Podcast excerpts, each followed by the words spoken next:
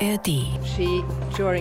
Sie ist seit Jahrzehnten die unangefochtene Anführerin für Frauenrechte, für Menschenrechte und für Demokratie im Iran. News Junkies. Verstehen, was uns bewegt. Ein Podcast von RBB24 Inforadio. Wenn auf der Welt Unrecht geschieht, weil die Mächtigen denken, sie könnten tun und lassen, was sie wollen, dann braucht es Menschen, die mutig gegen das Unrecht aufstehen. Und genau so ein Mensch bekommt jetzt die wahrscheinlich wichtigste politische Auszeichnung der Welt. Nages Mohammadi bekommt dieses Jahr den Friedensnobelpreis. Sie ist die heute vielleicht wichtigste iranische Menschen- und speziell Frauenrechtsaktivistin. Und wenn dieser Preis im Dezember verliehen wird, dann ist sie höchstwahrscheinlich nicht dabei, denn sie sitzt im Knast. Wer ist Nages Mohammadi? Warum bekommt sie den Friedensnobelpreis? Und was ist das eigentlich für ein besonderer Preis? Darum geht's heute bei den News Junkies. Ein Thema des Tages, immer am Nachmittag in eurer Podcast-App. Wir sind Martin Spiller und Konrad Spremberg. Hi. Hallo. Wir klären später genauer, wer eigentlich wie die Preisträger und Preisträgerinnen des Friedensnobelpreises bestimmt. Aber sag mal zuerst, warum geht der Preis dieses Jahr an Nages Mohammadi? Was ist denn die Begründung dafür? Du hast ja bei der Bekanntgabe des norwegischen Nobelkomitees live zugehört vorhin. Ja, genau, das war in Oslo. Die äh, Rede hat Berit Reis-Andersen gehalten, die Vorsitzende dieses Komitees. Ihre ersten Worte waren Frauen leben Freiheit, was ja dieser Slogan ist, der seit vielen Monaten auf iranischen iranischen Straßen auch so viel skandiert wird und auf Plakate geschrieben steht. Und mit diesem Slogan ist sofort klar geworden, schon bevor sie den Namen der Preisträgerin gesagt hat, die würdigen hier gerade die Arbeit der gesamten iranischen Menschenrechtsbewegung. Diese drei Worte, Frauenleben, Freiheit, würden im Zentrum der Arbeit von Nages Mohammadi stehen, sagt das Komitee. Und wörtlich, sie bekommt den Friedensnobelpreis für ihren Kampf gegen die Unterdrückung von Frauen im Iran und ihren Kampf zur Förderung von Menschenrechten und Freiheit für alle. Ja, und dieser Kampf, so das Komitee, ist mit gewaltigen persönlichen Kosten für die Preisträgerin verbunden. Ja, das kann man wohl sagen. Insgesamt 13 Mal soll sie festgenommen worden sein, fünfmal verurteilt und mit insgesamt 31 Jahren Gefängnis und 154 Peitschenhieben bestraft. Ihre Mutter, heißt es in der New York Times, ihre Mutter habe Nages als kleines Kind geraten, unpolitisch zu bleiben. Der Preis in einem Land wie dem Iran wäre zu hoch. Das sieht Nages Mohammadi aber bis heute anders und sagt, je mehr sie mich bestrafen, je mehr sie mir nehmen, desto sicherer bin ich mir, dass ich kämpfen will, bis wir Freiheit und Demokratie haben. Nichts weniger. Hier in einem YouTube-Video von Amnesty International aus dem Oktober 2020, da war sie gerade mal wieder entlassen worden aus dem Gefängnis. My goal is to achieve peace and human rights. I am determined to try more than before. Und inzwischen ist sie eben wieder im Gefängnis, verbüßt dort eine mehr als zehnjährige Freiheitsstrafe wegen Propaganda gegen den Staat, so heißt es. Man kann, glaube ich, sagen, der Kampf für Freiheit und für Demokratie, insbesondere für die Frauenrechte im Iran, zieht sich durch ihr ganzes Leben, oder? Allerdings, also schon mit sieben Jahren, da war sie das erste Mal mit der Politik des Landes konfrontiert. Da war die Islamische Revolution 1979. Mhm. Ihr Onkel und zwei Cousins wurden verhaftet und in einem Bericht der New York Times erzählt sie dann, wie sie damals mit der Familie jeden Abend die Fernsehberichte verfolgte. Da wurden nämlich die Namen der Hingerichteten verlesen. Ja, und irgendwann wurde dann auch der eine Cousin genannt. War sie auch getötet worden. Genau. Sie hat dann die Uni besucht, hat einen Abschluss in Physik erworben, aber schon während ihres Studiums hat sie in der Studentenzeitung Artikel geschrieben, in denen sie sich für Frauenrechte einsetzte. Und sie wurde da schon zweimal verhaftet. 2003 hat sie sich dann dem Defenders of Human Rights Center angeschlossen. Und das ist ganz interessant. Das wurde nämlich gegründet von der Anwältin Shirin Ebadi. Und die bekam 2003 als erste Iranerin den Friedensnobelpreis. Mit Mohammadi folgt ihr jetzt also 20 Jahre später sozusagen ihre Vizepräsidentin. Ich finde besonders heftig, was dieser ganze Kampf für ihr Leben und für ihr Familienleben bedeutet. Mhm. Sie hat, also Mohammadi hat Mann und Zwillinge, auch ihr Mann saß lange in Haft und dann ist er mit den Kindern ins Exil nach Frankreich gegangen. Nages Mohammadi hat seit Ewigkeiten nicht mehr richtig Zeit mit ihrer Familie verbracht, denn sie ist geblieben. Genau, sie ist geblieben. Sie wollte ihre Menschenrechtsarbeit fortsetzen und das muss man sich mal vorstellen. Die ist ihren Kindern vor acht Jahren zum letzten Mal begegnet. Die Kinder sind inzwischen 16. Ich finde sehr beeindruckend, mit welcher Opferbereitschaft sie für ein besseres Leben im Iran zu kämpfen scheint. Genau, nicht nur, dass sie trotz der Gefängnisaufenthalte das Land nicht verlassen wollte, Sie weigert sich, passiv zu bleiben, eine Art Opferrolle anzunehmen. Selbst aus dem Gefängnis heraus schreibt sie weiter Texte und organisiert Proteste. Ja, diese aktivistische Arbeit sogar aus dem Knast raus, die war auch etwas, was das Nobelkomitee heute besonders gewürdigt hat. Wie unermüdlich sie das politische Geschehen verfolgt, weiter dabei hilft, Protest zu organisieren und aus diesem Hochsicherheitsgefängnis in Teheran regelmäßig an die Öffentlichkeit kommuniziert. Genau deshalb hat das Gefängnis wohl auch ihre Freiheiten immer weiter eingeschränkt. Ihr kaum noch erlaubt zu telefonieren, Besuch zu empfangen. Und trotzdem veröffentlicht sie immer wieder Texte bei Social Media, in denen sie von den Zuständen im Gefängnis schreibt und wie das Regime mit verhafteten Aktivisten und Aktivistinnen umgeht. Im September ist so ein Text auch in der New York Times erschienen. Das war am ersten Jahrestag des Todes von Massajina Amini, der Aktivistin, die im Gefängnis getötet wurde, wonach ja dann diese ganz große Protestwelle losging im Iran. Der Titel von dem Text von Mohammadi ist The more they lock us up, the stronger we become. Also je mehr sie uns einsperren, umso stärker werden wir. Und sie schreibt da unter anderem, ich war in Evin, in diesem Gefängnis, aus dem sie diesen Text irgendwie hat rausschmuggeln lassen, jetzt dreimal inhaftiert seit 2012. Aber ich habe noch nie so viele Neuankömmlinge im Frauentrakt gesehen wie in den letzten fünf Monaten. Also das iranische Regime scheint wegen der Proteste viel mehr Frauen ins Gefängnis zu stecken als früher. Und sie schreibt auch von der brutalen körperlichen Gewalt, die viele von diesen Frauen erleben. Man kann wahrscheinlich interpretieren, mit diesem Friedensnobelpreis jetzt soll auch die verstorbene Gina Amini gewürdigt werden mhm. und die vielen anderen, die im Iran für die Proteste seit Monaten große Opfer bringen. Das ist definitiv so, würde ich sagen. In mhm. der Rede in Oslo heute, da ging es ganz ausführlich um Gina Massa Amini. Sie selbst könnte das Komitee gar nicht auszeichnen, denn das geht nur mit Leuten, die noch leben. Aber die Komiteevorsitzende Reis Andersen hat es heute mehrmals betont. Der Preis, geht an Nages Mohammadi stellvertretend auch für Hunderttausende Menschen, die protestieren. Der wichtigste Friedenspreis der Welt geht in diesem Jahr also an eine iranische Aktivistin für Menschenrechte. Reden wir jetzt mal über die Mechanismen hinter diesem Preis. Mhm. Am besten gucken wir uns dafür mal die Geschichte der Nobelpreise insgesamt an. Benannt ja nach Alfred Nobel. Dem Typen aus Schweden, der unter anderem das Dynamit erfunden hat. genau, dem Typen. Ein Chemiker und Erfinder, der übrigens unter anderem dank des Dynamits am Ende seines Lebens so kolossal reich war, dass er sein Geld in eine Stiftung packen konnte. Und aus den Zinsen, die dieses Stiftungsvermögen abwirft, werden seit über 100 Jahren die fünf hochdotierten Nobelpreise vergeben. Für Physik, Chemie, Medizin, Literatur. Ja, und eben den Friedensbereich. Und wer über diese Preise entscheidet, das hat Alfred Nobel in seinem Testament aufgeschrieben. Da steht, es gibt für alle Preise genau gleich viel Geld und einer der Preise würdigt, Zitat, denjenigen, der am meisten oder am besten auf die Verbrüderung der Völker und die Abschaffung oder Verminderung stehender Heere sowie das Abhalten oder die Förderung von Friedenskongressen hingewirkt hat. Das ist der Friedensnobelpreis, mhm. der hinter diesem Text steckt. Der wird laut Testament von einem Ausschuss von fünf Personen vergeben, die vom norwegischen Parlament gewählt werden. Das ist dann das norwegische Nobelkomitee. Fünf Leute, jeweils gewählt für sechs Jahre, die per Mehrheit entscheiden und das komplett unabhängig von irgendwelchen Regeln. Also sie müssen sich von niemandem rechtfertigen und machen das auch nicht. Ja, und ganz offenbar sehen Sie ja auch die Definition von Alfred Nobel aus dem Testament. Ja, sagen wir mal nicht mehr ganz so eng. Die Prämierten, die arbeiten ja nicht alle im engeren Sinne für Völkerverständigung und gegen bewaffneten Krieg. Mhm. Äh, dazu gehören ja inzwischen auch Menschen, die ganz allgemein für Menschenrechte kämpfen, Organisationen für Umwelt- und Klimaschutz. Ja, das stimmt. Das Komitee hat das heute auch nochmal explizit gesagt, also ihre Vorsitzende in der Rede in Oslo. Diese Entscheidung stünde in der Tradition dieses Preises inzwischen auch eben soziale Gerechtigkeit, Menschenrechte, auch Demokratie zu würdigen, was, so das Nobelkomitee, alles wichtige Voraussetzungen für dauerhaften Frieden sind. Ja, das Komitee, wer sitzt da eigentlich alles drin?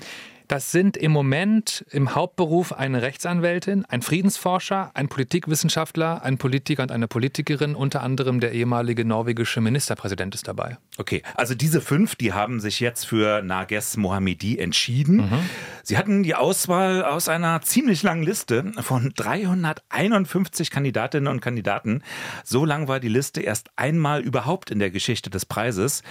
Darunter waren in diesem Jahr 92 Organisationen, der Rest ein Einzelpersonen. Ja, und diese ganzen Nominierungen, also hat Nobel dafür auch was in seinem Testament geschrieben, wie die zustande kommen? Nein, er hat rund um die Nobelpreise insgesamt ziemlich wenig schriftlich festgehalten. Die mhm. ganzen Details haben dann die Leute interpretiert und festgelegt, die seinen Nachlass verwaltet haben.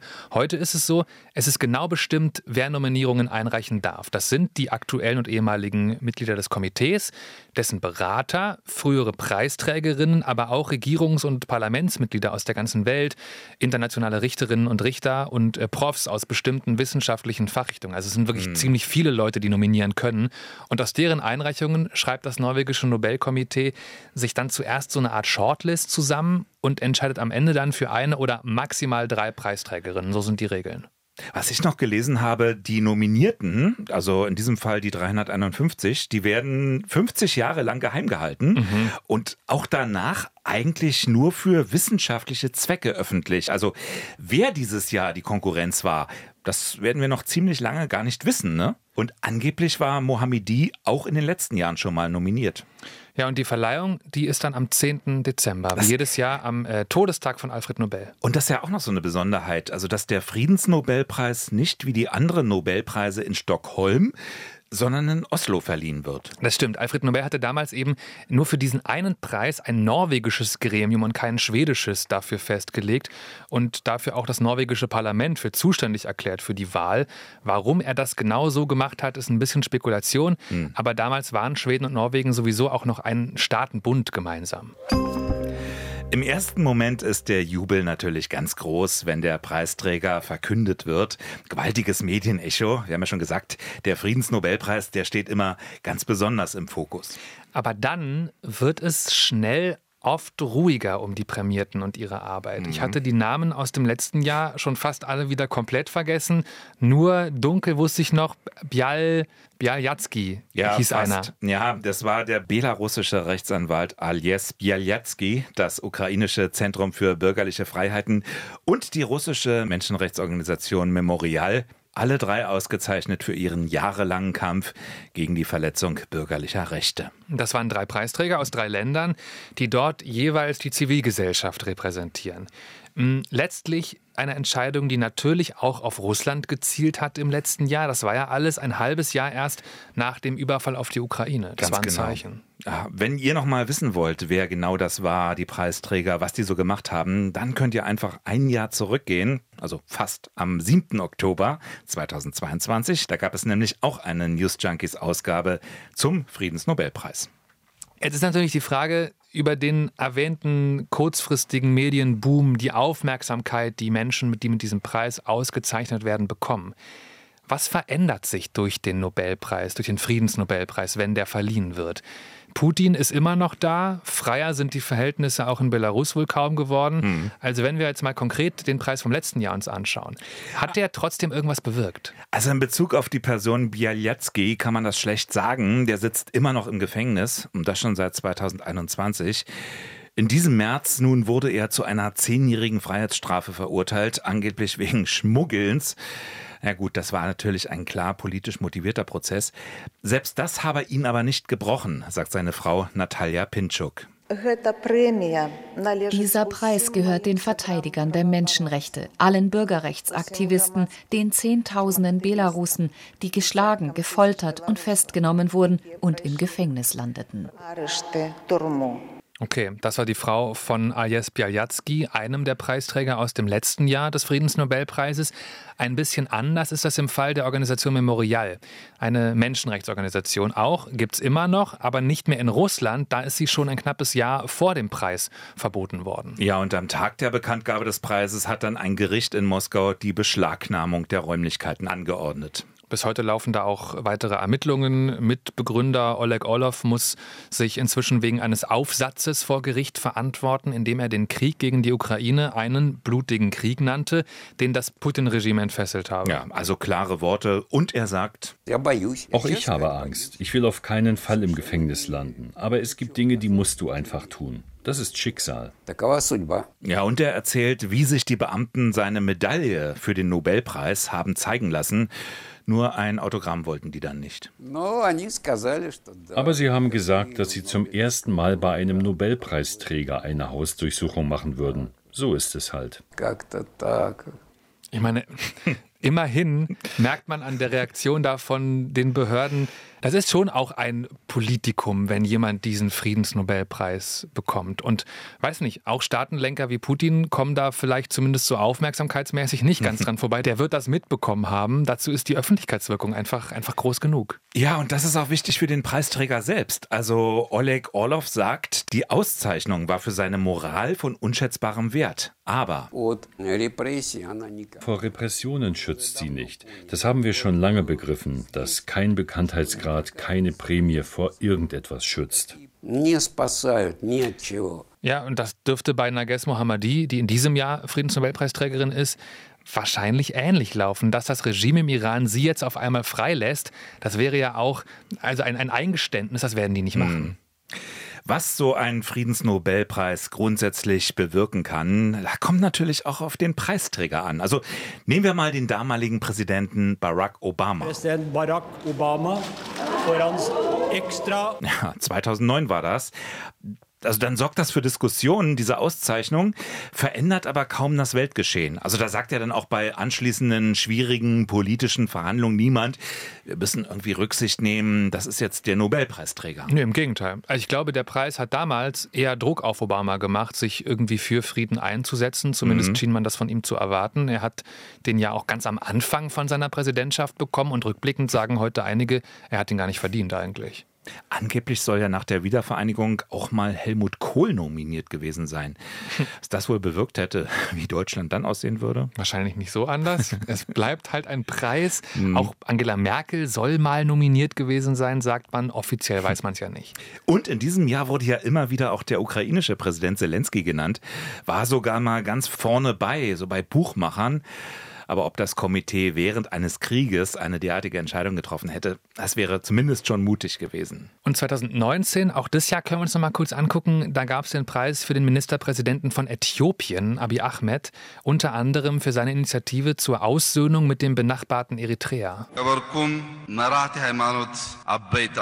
Wenn es Frieden zwischen unseren beiden Völkern gibt, bedeutet das Frieden und Entwicklung für die ganze Region am Horn von Afrika. Inzwischen ist auch da Ernüchterung eingekehrt. Viele finden es rückblickend falsch, dass er diesen Preis bekommen hat, den Friedensnobelpreis, denn es hat gar nicht so lange gedauert, bis er dann nach Militäreinsätzen in seinem eigenen Land jetzt mit dafür verantwortlich gemacht wird, einen Bürgerkrieg angefangen mhm. zu haben. Aber um zurückzukommen, besonders groß ist die Wirkung immer dann, wenn der Nobelpreis aufmerksam macht auf, auf Missstände, die eben noch gar nicht so eine Öffentlichkeit haben. Oder wenn Personen ihn bekommen, die eben international noch nicht so eine Rolle spielen. Ja, ein Beispiel dafür ist vielleicht 2014 Malala Yousafzai, die Pakistanerin, die den Preis bekam für ihren Kampf gegen die Unterdrückung von Kindern. 17 Jahre war sie damals, jüngste Preisträgerin aller Zeiten und danach eine Zeit lang wirklich fast ein Star. Also sie ja. ist als Rednerin geladen worden geworden auf wichtige Bühnen und hat eben echt eine ganz andere Aufmerksamkeit und damit auch eine Reichweite bekommen. Auf der anderen Seite sind auch immer wieder Organisationen dabei. Vor drei Jahren das Welternährungsprogramm der Vereinten Nationen oder vor zehn Jahren die Organisation für das Verbot von Chemiewaffen die können natürlich auf eine ganz andere Unterstützung dann hoffen. Oder wenn sie von Abschaffung zum Beispiel bedroht sind, da kann natürlich ein Nobelpreis ungeahnte Wirkung entfachen. Und die Friedensnobelpreisträgerin 2023 heißt Nages Mohammadi, ist 51 Jahre alt und eine Menschen- und speziell Frauenrechtsaktivistin im Iran. Das war's von uns für heute. Wir sind raus, aber nicht ohne euch noch einen weiteren spannenden Podcast zu empfehlen. Und da geht's um Polen. Was ist da eigentlich gerade los? Unser Nachbarland steht vor entscheidenden Wahlen und Deutschland spielt im Wahlkampf eine große Rolle. Der ARD-Podcast in Polen begleitet die Parlamentswahl und nimmt euch mit in das Land. Inzwischen gibt's die vierte Folge in Polen, findet ihr zum Beispiel in der ARD-Audiothek. Die News Junkies kommen auch nächste Woche wieder, Montag bis Freitag immer am Nachmittag. Dann sind Christoph Schrag und Henrik Schröder wieder hier. Euch ein schönes Wochenende. Bis dann, ciao. News Junkies. Verstehen, was uns bewegt. Ein Podcast von RBB24 Inforadio. Wir lieben das Warum.